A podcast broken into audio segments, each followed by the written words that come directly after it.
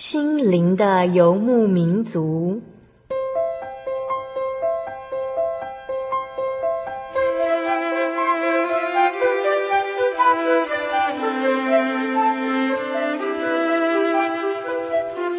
在这个谁都不管谁的后现代社会里，每个人的心灵都是游牧民族。成长的过程就是寻找的过程。每一颗漂泊的心灵，其实都在寻找生命的绿洲。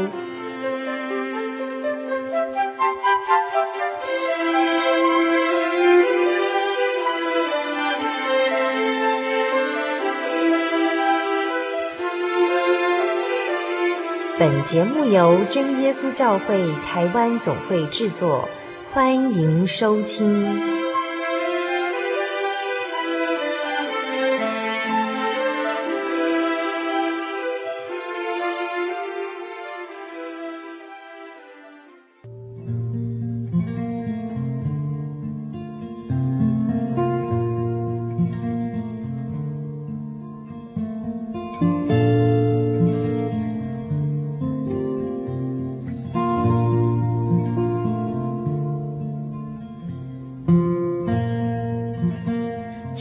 众朋友，大家平安，我是阿弗拉。已经是十二月的第三个星期喽，大家都过得好吗？阿弗拉想起自己在十二月七日晚上，在台中中心堂领赏了一场美好的音乐会，是真耶稣教会真言诗篇声乐团年度音乐会，听见了美好的赞美歌声，也听到了悠扬的乐团演奏，在那天。与阿弗拉一起领赏的是我高中和大学的同学哦。即将开演之前，我们先约在中心堂的门口。那因为人非常的多，所以呃，我找不到我这位高中同学。我们用手机联络，那他透过手机告诉我一句话，他说：“哦，我看到你了。”呃，其实阿弗拉那时候对这句话有一点迟疑，因为我们非常久没有见面。后来。高中同学看到我之后，告诉我说：“好久不见，四年了。”听到这句话的时候，阿弗拉非常讶异，原来时间竟然过得这么快。我自己的保守估计是我们大概只有一年或两年没有见面，然而却是四年一千三百多个日子。我们虽然在这段时间没有见面，但是感谢主耶稣的保守，我们都平安健康的活着。过一会儿。偶尔会见面的大学同学，也特地冒着寒冷的天气，从南投山上赶下来参加这场音乐会，真的很开心能够与他们一起分享真耶稣教会的音乐会。愿主耶稣纪念他们这样奔波的辛劳，在生活当中、工作当中赏赐他们平安与恩典。在今天六百三十二集的节目当中，我们邀请了真耶稣教会台湾总会神学院的袁松龙神学生。呃，如果是我们忠实的听众，应该对他有一点印象哦。他曾经与太太秀妍一起到过心灵游牧民族，在空中与听众朋友分享了神的恩典与见证，还有动人的歌声。今天他再次来到心灵游牧民族，要带来的不仅是生命故事，还有要跟听众朋友一起分享踏上神学生路途的见证哦。在今天节目开始之前，阿弗拉一样要跟所有听众朋友分享好听的诗歌。歌名是《主爱滋润我心》，歌词是这样写的：他说，我曾经追求世界的欢乐，希望能够得到满足。那一天，当我遇见耶稣，我发现自己的虚空。但主的爱是何等甘甜，滋润我干渴的心田，使我甘心跟随他的引导，在十架的路上奔跑。我前面道路有耶稣陪伴，心中常有喜乐平安。生活中，即使遇见困难，主耶稣赐给我力量。我们一起来分享这首好听的诗歌。我曾经追求世界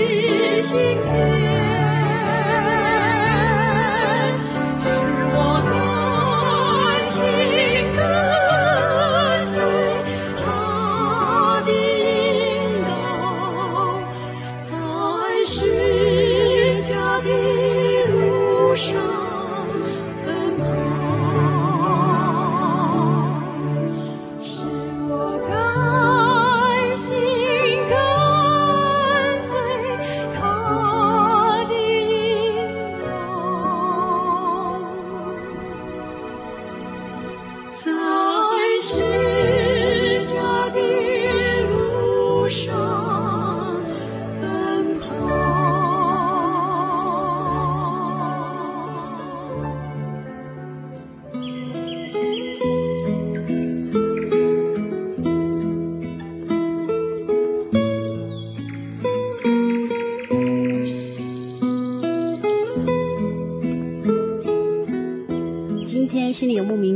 邀请到袁松荣神学生，那先请他跟所有听众朋友打个招呼。大家好，呃，我姓袁，啊、叫袁松荣，出生在花莲县布农族。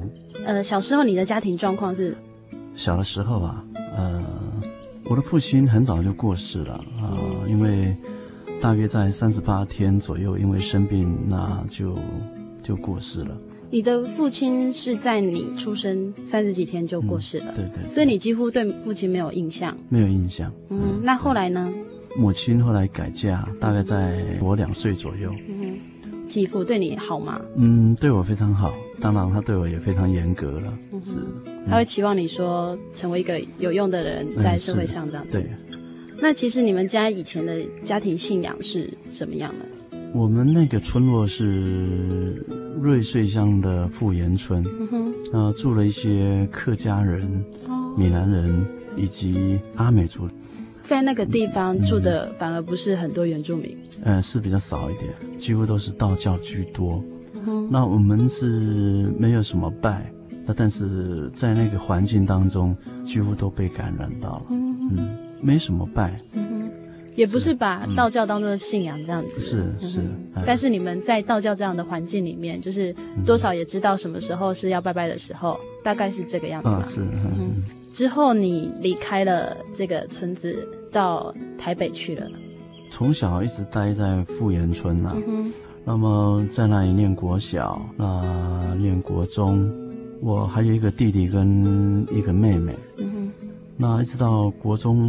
毕业后呢，就到台北工作了。嗯，那工作休学两年啊，大概是这个情形哈。嗯，所以到台北的时候，你接触了耶稣。啊、嗯，对，那那一段时间也曾经待在桃园，啊，接触有一个教会啊，嗯、那那的该教会的这个福音诗歌非常美啊，嗯、所以因为朋友啊的关系。就到教会去听诗歌啦，听听一些道理，哎、嗯。所以你在台北的时候，是因为优美的诗歌认识了耶稣。是，嗯。一些刻板印象就是，嗯、很多原住民其实都是信天主教或基督教。哦嗯、为什么你是到台北才接触这样的？因为我的后父他是一个外省人，在富源那个村落呢，那时候都还小嘛，嗯哼，那要回到妈妈的娘家也不太容易，嗯哼。所以呢，几乎在复原那个平地的村落里面，所以一直都没有机会接触到福音这个区块。直到到台北工作后呢，才听到福音诗歌。所以你的意思是说，妈妈娘家那边其实很多是这样子基督教的信仰吗？呃，那个村落是马远啊，嗯、马远村落有天主教啦，嗯、有长老教会。所以你比较特别，嗯、你是自己到台北工作之后，才真的接触到基督教这个信仰。是，哎，在台北这样工作大概几年的时间？大概有两年的时间。嗯哼，后来那那时候还年轻嘛。嗯。我那时候看到有一些有一些跟我同样年级的啊，他们哎怎么穿绿色的衣服嘞？嗯、最后看原来是裕达商职的一些学生，嗯、我就觉得说我应该重新回到学校来念书，嗯、所以那时候就到南投的仁爱高农啊，就继续完成高中的学业了。嗯，嗯完成高中学业之后，嗯、你做了什么样的选择？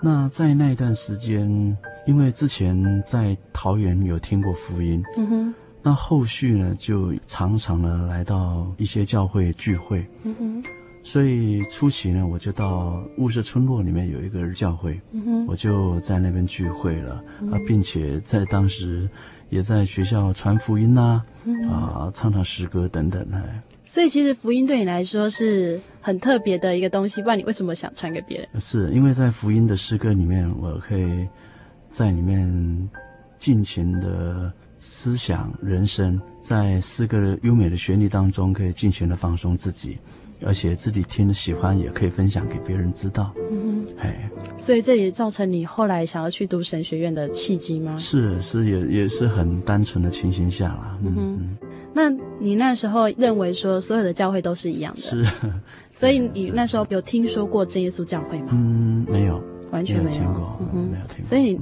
想说，嗯、呃，我只是很单纯的因为喜欢福音，嗯、我要去把福音传给别人。我记得那时候还跑了几个教会了，嗯，在雾社村落里面还有其他的教派，嗯、我也所以都去，都去了。你们在谈道理的时候会提到圣灵之类的？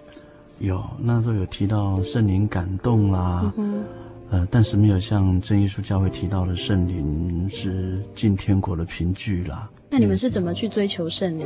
在那一段时间，除了聚会之外呢，大概在民国七十几年，嗯、那时候的部落的一些信徒，我我们说长老教会的信徒，嗯、大家要求圣灵充满了，好像大家很流行叫做祷告山了，嗯、像新竹的中华祈祷院。呃，那那时候早期的一些信徒，要求圣灵，好像居多都要到那里去，要求圣灵充满。嗯，为什么一定要到那边祷告才可以求呢？我也不太知道，嗯哼，就是跟着去，但是所以大家都说一定要去那里求圣灵这样子。嗯、呃，是一个大家内心中的渴望。那你也曾经去了吗？我去了，我去了大概两三次吧。嗯、去那边好像听说是要全天禁食，去了大概如果是四天的话，那你四天就要禁食祷告，嗯、但是你可以酌量喝水啦。嗯、哼那你祷告之后有得到圣灵充满吗？应该说在那边唱诗很快乐，但是你并没有真的碰到圣灵这样子。嗯、呃，是没有体验到。可是因为你对福音的追求啊，然后你就想要去报考神学院，你也真的考取了长老教会的神学院，但是就没有机会去读这样。啊，是七十六年那一年高中毕业啊，高中毕业前就一直期待能够考取当时外教会的神学院啊。那个时候母亲她是后来才知道了，嗯哼，母亲告诉我说家里穷了。你去考检查学校嘛？嗯哼。那时候我不知道什么是检查学校。嗯哼。啊，应该是警察嘛，哈。妈妈说成检查这样子。对，然后那时候我在想说，我也跟着念检查嘛，啊，这所以对警察这个工作我们一点印象都没有。嗯。后来因为妈妈说话了嘛，所以我就答应了。大概将近一个月的时间，把相关的书看了，妈妈陪我看了，很感谢神，就考上了。嗯。所以你就展开了警察的生活。哎、嗯，后来神学院就没有去念了，当年就到警察学校去念书。哎、嗯，这样子成为警察之后，嗯、你还是持续的去教会听道理吗？呃、初期还是有，嗯，应该说是当初到教会的观念，大概就是在诗歌的浸淫这种比较浮面的一些观念啦。嗯哼，在那时候所听到的道理也比较没有深入，嗯、没有根基，嗯、随时随刻都会有可能会离开教会。对你来说，教会最大的吸引力就是美好的诗歌，诗歌跟其中的一些安慰而已。嗯，所以其实你对道理并没有说、嗯、很深入的。嗯，是。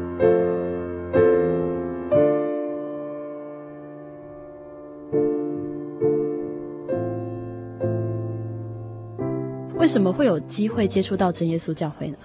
哦、呃，是这样的，警察学校毕业后呢，就分发到保一七大四中队，就是当时的苏澳分队。嗯哼，那一段很长的时间都没有来到教会，心中是非常的孤独了。嗯、啊，除虽然有一个非常好的工作，啊，生活经济都得到很大的改善，但是在内心里面。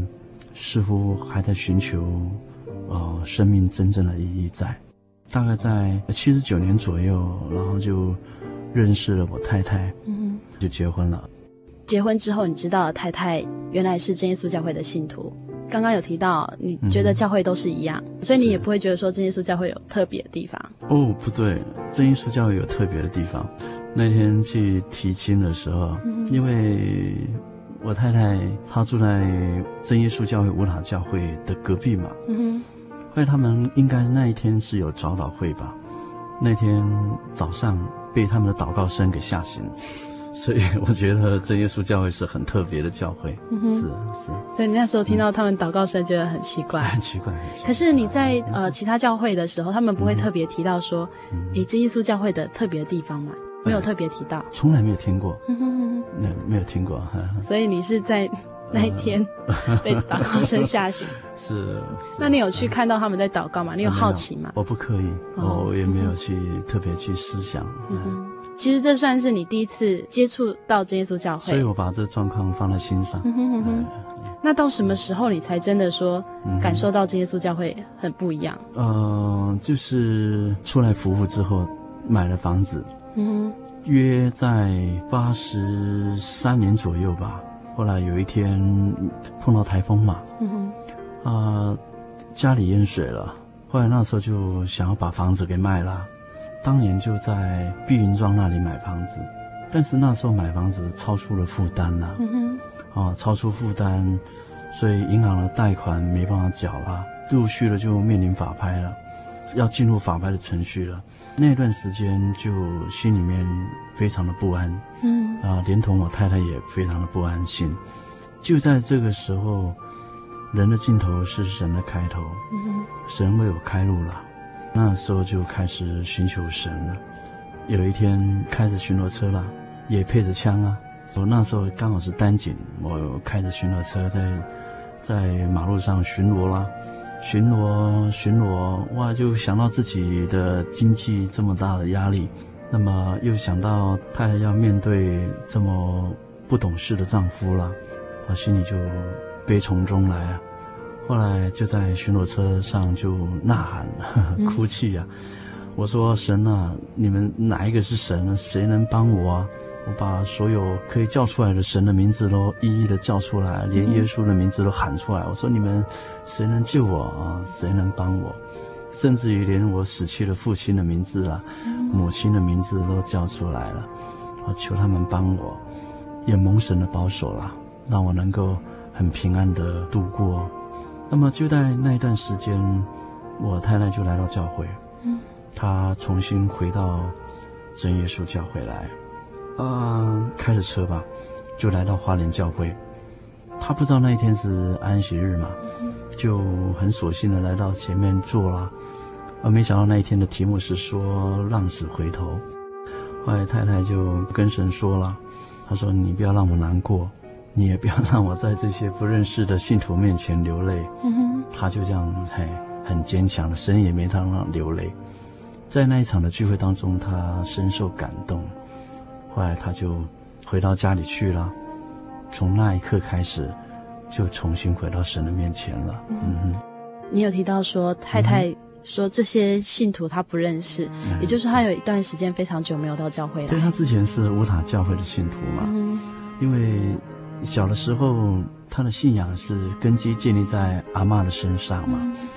后来有一年阿嬷过世了，啊过世了，那因为父亲很早年就已经过世了，啊妈妈改嫁，啊所以后来一段时间都没有来聚会，因为信仰是建立在阿妈的身上，嗯，所以他当他出社会后呢，就一直没有来到教会聚会了。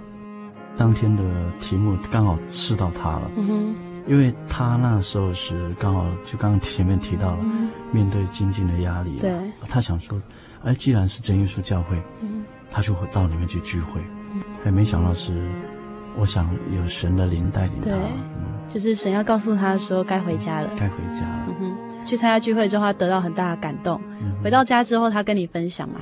没有，只是告诉我说，我们来。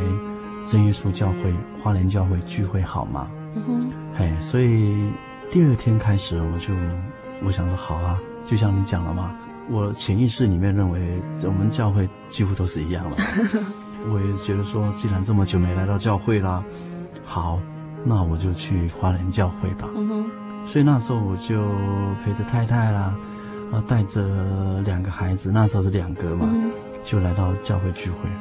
你来到教会聚会的时候，第一次到教会有什么样的感觉？对我，我发现教会聚会要跪下来祷告。嗯，我们那时候长老教会是没有跪下来坐着祷告，嗯，而且是悟性祷告。嗯，那真耶稣教会是呃灵言祷告。嗯，哇，祷告起来一片哗然啊！当时听了是觉得有点没办法接受。嗯哼。你才知道，哎，原来真耶稣教会是这样祷告的方式。是，而且要跪下来。嗯、刚开始我也没办法刻意说让自己跪下来，嗯、所以我没有很要求自己，我就坐着听别人祷告。那是你对这耶稣教会的第一个印象。印象，对。为什么你之后会继续的慕道呢？嗯，是。或有一天，我太太的阿公嘛，哦，嗯、大概在八十八年左右吧。嗯因为长期病痛嘛，哦，卧病在床，年纪也老迈了。后来有一天，我太太要回五塔参加告别式嘛，嗯，就带我回去了。我想我应该要回去，嗯，告别式的前一两天嘛，几乎都有安慰的聚会，夜间的安慰聚会，就参加了几次。我记得那一次也认识了当时的胡光孝传道，所以在那一段时间，几场的。安慰聚会，那时候我就重新开始思考人生了。那一直到告别式，我才觉得说我应该重新来解释我对信仰、对真神的一个看法，而不是这么肤浅的来认识，而是要进一步来认识。这也是我真正的第一次认识真耶稣教会。嗯哼，所以你在告别式的当中，因为会讲一些人生的道理。嗯、是。对我来讲，告别式它好像就是一个布道会一样。嗯嗯、因为告别式讲的道理是讲给活着的人听的，嗯，嗯，造就了活着的人。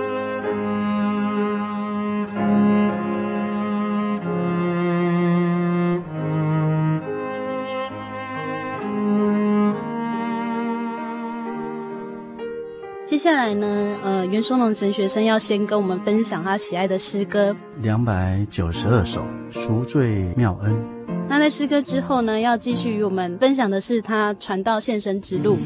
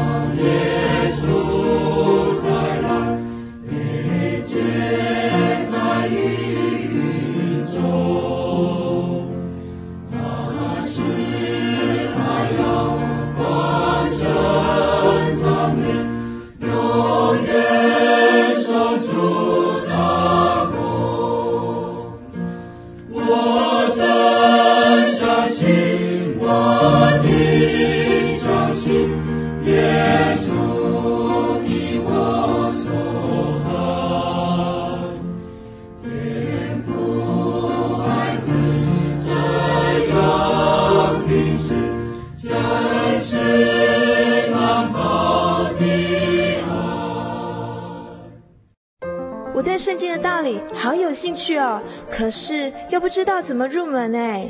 你可以参加圣经函授课程啊！真的啊？那怎么报名？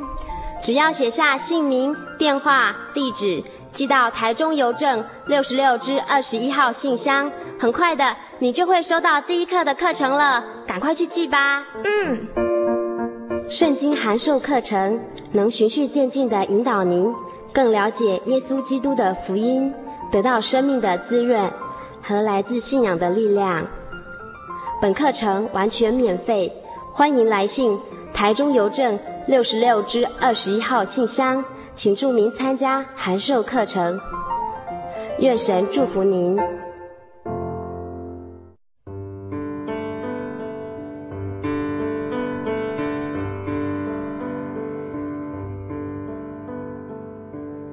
有什么地方能让你疲惫的心灵得到休息？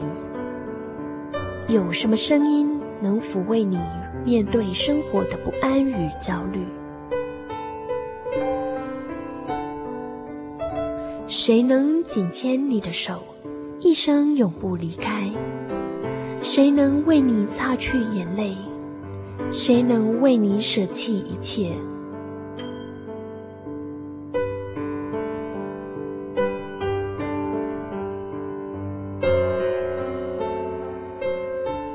基督正等着您，等候您回到他的身旁，再次与他相认。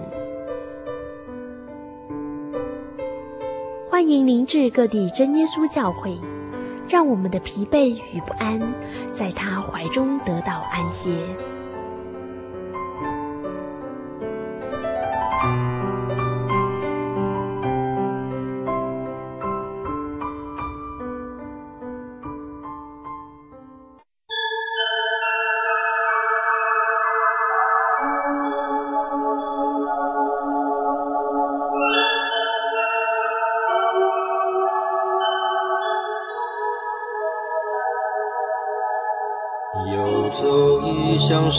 水寻获心之甘泉，满溢心灵喜悦，尽在游牧草原。心灵游牧民族，陪你成长。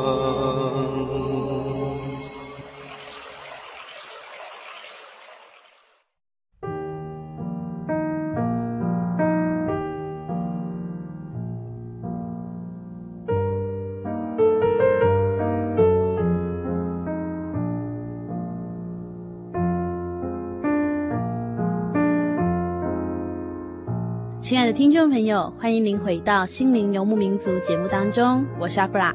今天播出的是六百三十二集《小人物悲喜》，我在这里，请差遣我。我们专访的是来自真耶稣教会台湾总会神学院的袁松龙神学生，他与我们分享了自己从传统信仰认识耶稣的过程，也将与我们分享自己选择传道人路途的恩典见证哦。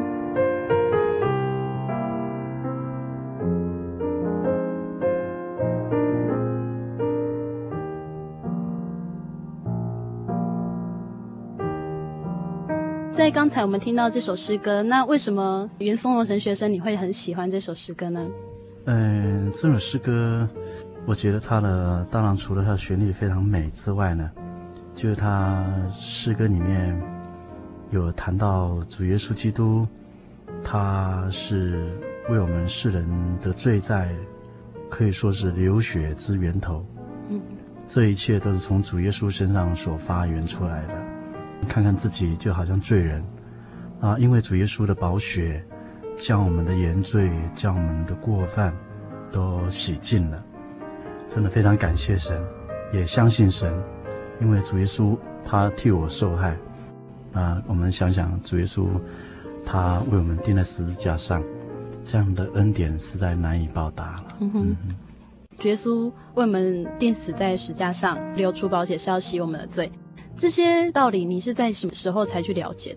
嗯，这个道理在以前外教会他们就有提过了。嗯哼，但是我那时候不是说很能够明白。嗯，那后来来到真耶稣教会后呢，在将近长达三年多的慕道当中，所以在聚会当中，经过传道人依据圣经所说的道理，那。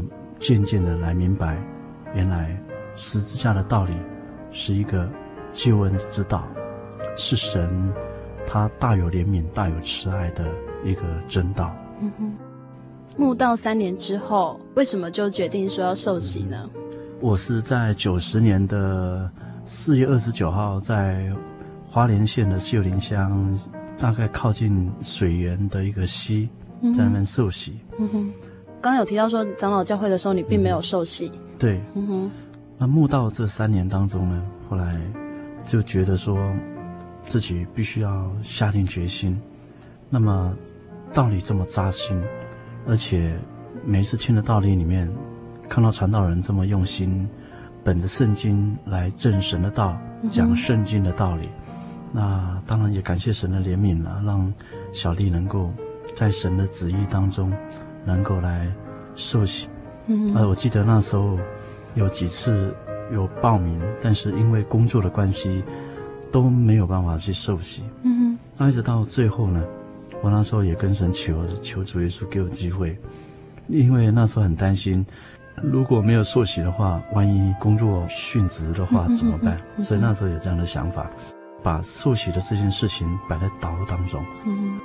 慕道当中，你会去追求圣灵吗？呃，非常非常追求，哈、嗯哼，因为圣灵它是神的灵，没有靠圣灵不能明白神的奥秘，嗯哼，哎，因为圣灵是神智慧的灵，也是神启示的灵，受圣灵，神会将他自己来让你明白，嗯哼，并且让你对未来充满极大的盼望，嗯哼。所以你在洗礼之后多久得到圣灵呢？哦，在当然也感谢神了哈。当年的年底啊，年底就受灵洗了。嗯哼，我常常跟他讲说，我没有感觉呢，反而是很喜欢祷告。嗯哼，好，非常喜欢祷告。我记得我跟我太太提过，我连上厕所都喜欢祷告，嗯、无时无刻的想念主耶稣，没有像别人说。祷告受圣灵会有一股热流啊，从头。没有这方面倒是没有，嗯，嗯，没有这样的一个经历，反倒是从内心里面时时刻刻的想念神，就像刚刚讲到了，连上厕所都会想主耶稣啊，会跟主耶稣说话啊，无时无刻哎，所以这是你觉得哎得到圣灵之后很大的一个改变，很大的奥秘，嗯，几乎是信仰就是生活，生活融入到基督里面，嗯。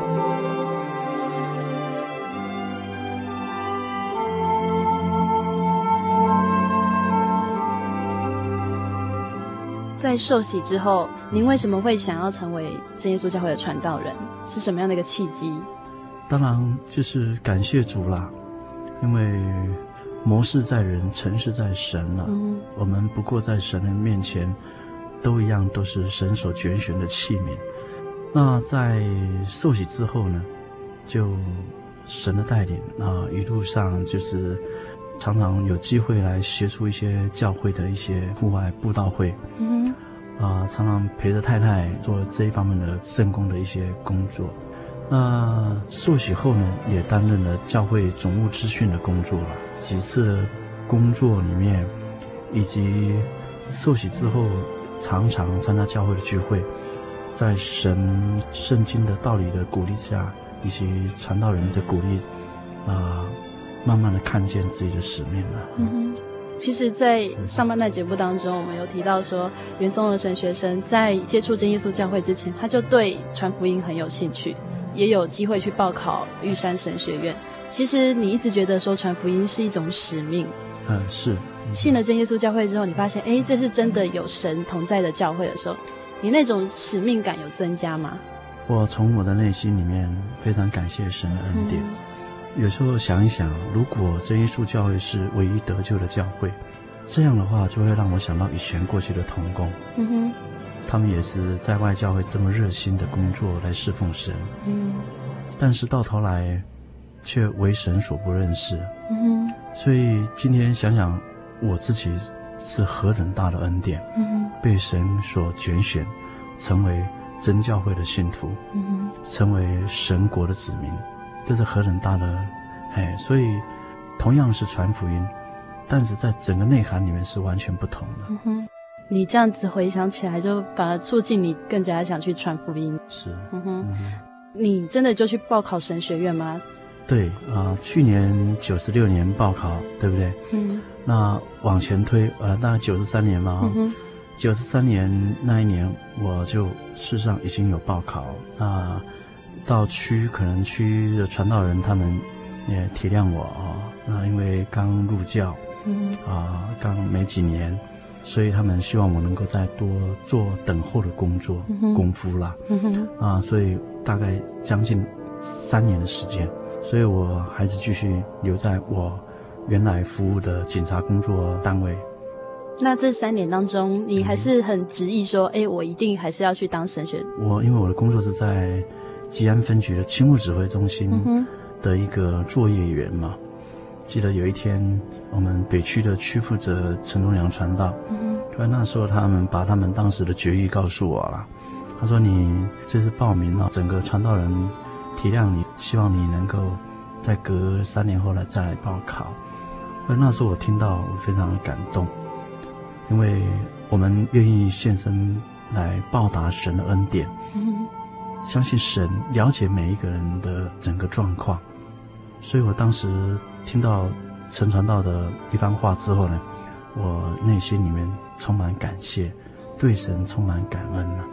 那后来就把这样的一个事情给放下了，嗯哼，不断的很积极的在自己的行政工作服务。那么大概将近两年左右。后来就开始准备警大方面的一些考试，做深造的一些准备。这样子就渐渐的把献身的这样的一个心给暂时给放下。嗯哼，那时候也不太明白神的旨意到底要把我摆在哪里。那时候在教会担任总务资讯的工作了，啊，所以就心里面认为说，可能神要把我摆在教会，嗯，或者是怎么样。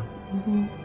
那在第一次的报考神学院，那时候的内心是一味的想要报考神学院当传道，但是那一股强烈的我们说企图心，透过这三年神让我平静下来，因为我们都是被神所拣选的，是神的器皿，那么我们不能自己决定你要做什么，嗯，所以那时候神让我学会怎么去等候，安静心等神的旨意。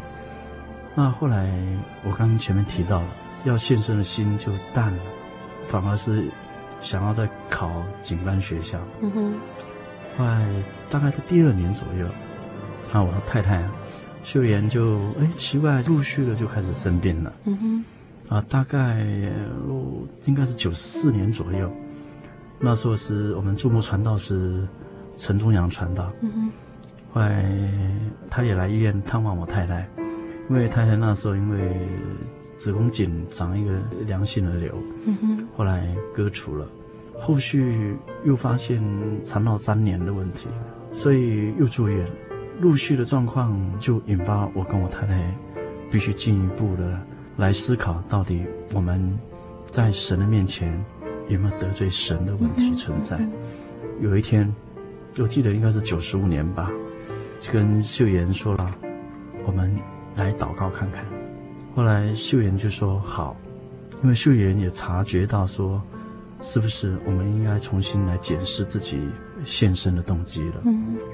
那那时候秀妍吃了大量的药，吃了医院开的药，因为会痛嘛，那那会痛到头部啦，啊等等。大概在七月份左右，我跟秀妍说，我们这三天早上我们就进食祷告，就不要吃了，我们专心的来祷告，来寻求神的旨意。后来秀妍就说好，后来我们就专心祷告啦。原本秀妍身体非常柔弱啦，因为生病的缘故。隔了几天之后呢，有一天早上，我就看到秀妍她在。客厅拖地，嗯哼，非常勤劳。我一看到她，我就想到，我说主啊，感谢你，因为那时候我跟神说，我说我们只要三天，嗯，这三天里面，所以说，如果你让秀妍，让我们看到她的病好的话，我们就知道你的意思要把我摆在哪里了，嗯哼，嗯。后来就那一天早上，我就看到秀妍整个都康复起来了。啊，秀妍流了满身大汗在拖地，嗯，很久没看到她这样拖地了。我们那时候就跪下来跟神祷告，我说：“主啊，我们知道我们在你面前认错，主啊，请你为我们开一条又新又活的道路。”就这样子啦，我们就开始预备要来报考。到九四六年的八月份，就把警察的工作给辞掉，嗯哼，反正就报考神学院了。神学生的见证里面，就是呃，阿弗尔听到一个很重要的东西，就是当你们知道传道告诉你们说在等三年的时候，嗯、哼那你们还不懂神的意思，到底要把你们摆在哪里的时候，你们还是在。工作上面还是有尽自己的本分，也就是为自己做人生的计划。嗯，但是当神的计划来的时候，你们就可以毅然决然的把我的计划放在旁边，是听候神的意思。呃，其实，在这一段见证当中，我觉得我看到很美好的部分是，呃，借着祷告，你们去知道了神的意思，是神的意思在祷告当中向你们显明了。嗯。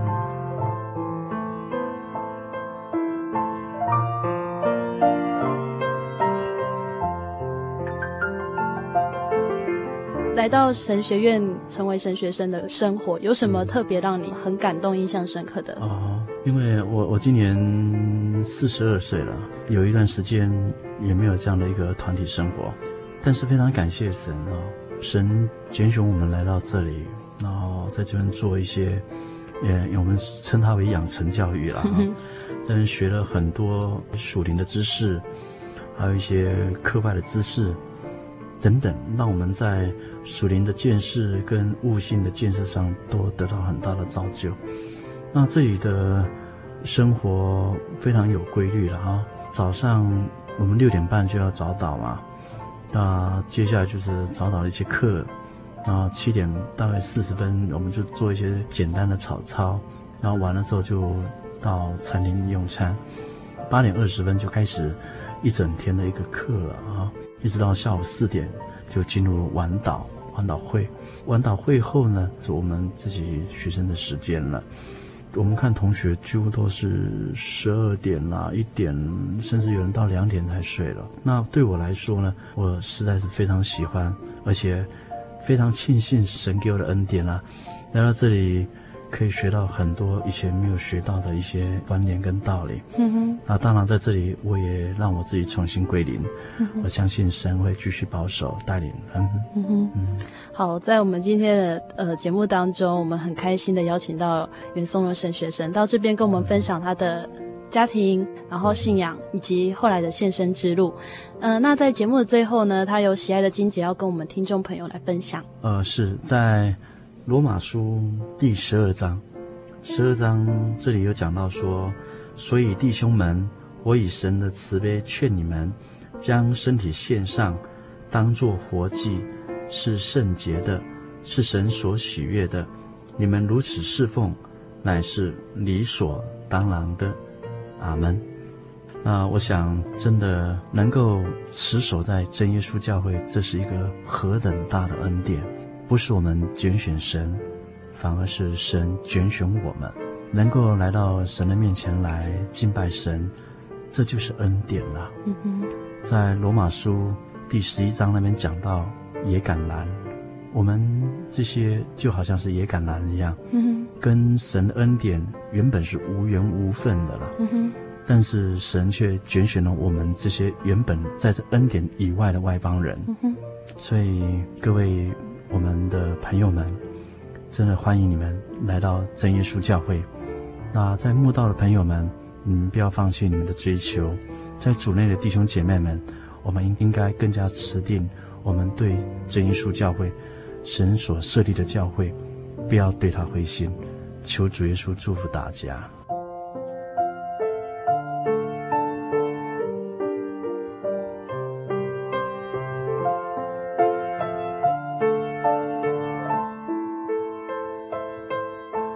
的时光总是过得很快，亲爱的听众朋友，如果您喜欢今天的节目，欢迎来信与我们分享，也可以索取节目 CD 和圣灵月刊。另外要跟听众朋友告知的是，在二零零九年，心灵游牧民族将有部分频道更换，欢迎您上网搜寻 joy 点 org 点 tw，joy 点 org 点 tw 喜信网络家庭，你将在喜信广播网看到新的节目频道表哦。如果您无法上网搜寻，欢迎来信联络我们，节目部将尽快的把新频道表寄送到您的手中。谢谢您收听今天的节目，愿主耶稣赏赐你平安健康，也愿你的家庭有主耶稣的丰富恩典同在。我是阿弗拉，愿您平安，我们下个星期再见喽。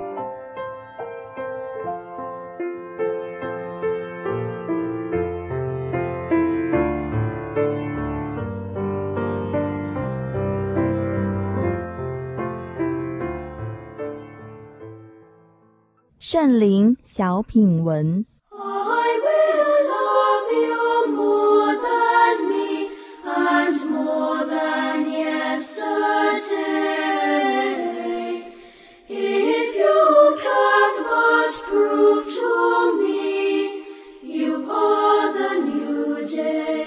圣灵月刊第三百七十四期圣灵专栏，作者只用文章标题。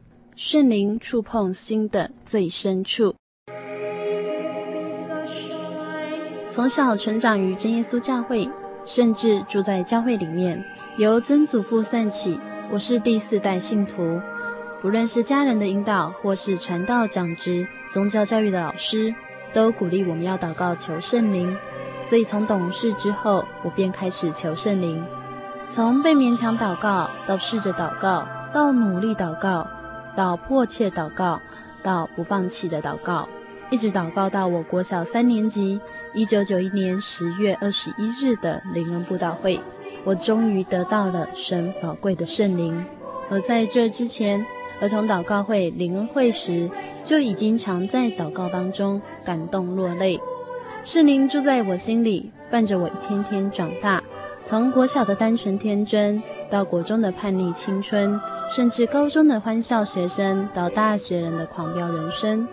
如今在主路上的喜乐感恩，圣灵就像疼爱我的父母，不论开心、难过、成长、犯错、无助、失落，他在我心中一起分享、陪伴、教导、责罚、帮补、指引。感谢神的带领，在二零零五年二月，参加由真耶稣教会湾桥教会所举办的小勇士冬令营，被安排担任连队长，也就是执行官的工作。在营会期间的一次干部讨论中，无心理准备的情形下，要我在第二天晚上萤火晚会结束前，见证我体会生命中神的爱。我便开始担心，脑袋也思考着要如何有条理地见证神在我身上的爱。我利用空档时间来到会堂祷告，求神带领我口所说的，并祈求圣灵感动参与的学员。感谢主，在祷告当中，神引导我如何组织见证内容，要传递的重点，也加添我的信心。就这样，我把握了萤火晚会中那短短十五分钟的时间，见证主耶稣的爱，自己是如何领受圣灵，以及得圣灵是进天国的证据。晚会结束之后，我便将学员带到会堂，传道者接着将为何要求圣灵的道理说给学生听。感谢主，在那次有多位学员愿意到台前接受按手祷告，祈求圣灵。在祷告当中，我心中非常感动，也非常感谢，并在灵里面很深刻地感受到有人得圣灵了。果然，结束祷告之后，传道便说：“这位同学。”请你留下来跟大家说说刚刚祷告时的感受。之后便宣布他得到了圣灵。这位学员在之前午休的时候，曾因为不睡觉影响到其他人而被我纠正。第一天晚上也因为牙痛睡不着，大家就一起为他祷告。算起来也是个小小的问题学生，没想到神这样爱他，在这次营会当中赐圣灵给他。愿荣耀归神。也很感动，那次神让我在灵里贴近他的心意。从小到大，面临着不同阶段的种种难题，但圣灵却没有离开，一直与我同在。有时默默地在身旁陪伴，有时责备到让我心里难受，有时帮我祷告，给我扶持的力量，有时鼓励牵我走过心情沮丧，有时如有神助般的领我做事，有时让我心灵平静地面对大难关。有时赐我智慧，明白他的旨意；有时让我深深感受到神同在的亲密。感谢主，神的圣灵虽然非用肉眼所见，双手摸不着，但透过祷告，确实能听见圣灵，在心里面确实能扎实感受到圣灵的工作与神同在的喜乐。在世上能找到神真好，在生命中能体验到神，真是令人满足。相信神也必让更多渴慕真神的人体会到神的真实与伟大。愿一切荣耀归神，阿门。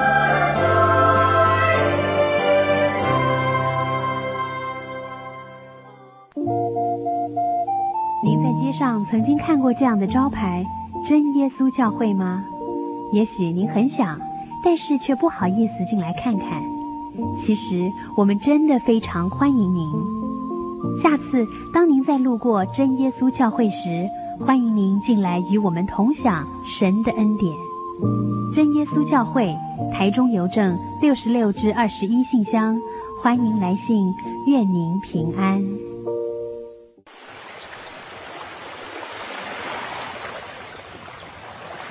小伟，为什么你们教会的洗礼必须到郊区有河水或是海边的地方呢？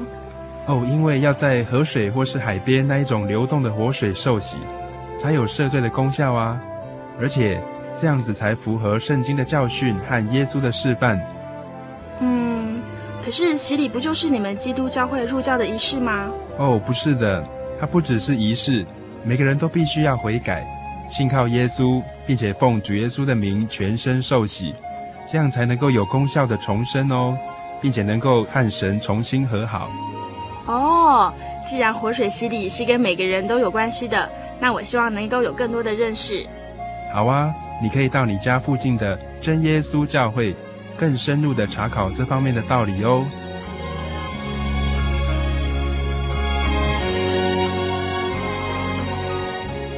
真耶稣教会随时都欢迎您一起深入的探究圣经的教义和人生的方向，愿神带领你。请洽协谈专线咨询：零四二二四五二九九五，零四二二四五二九九五。愿您平安。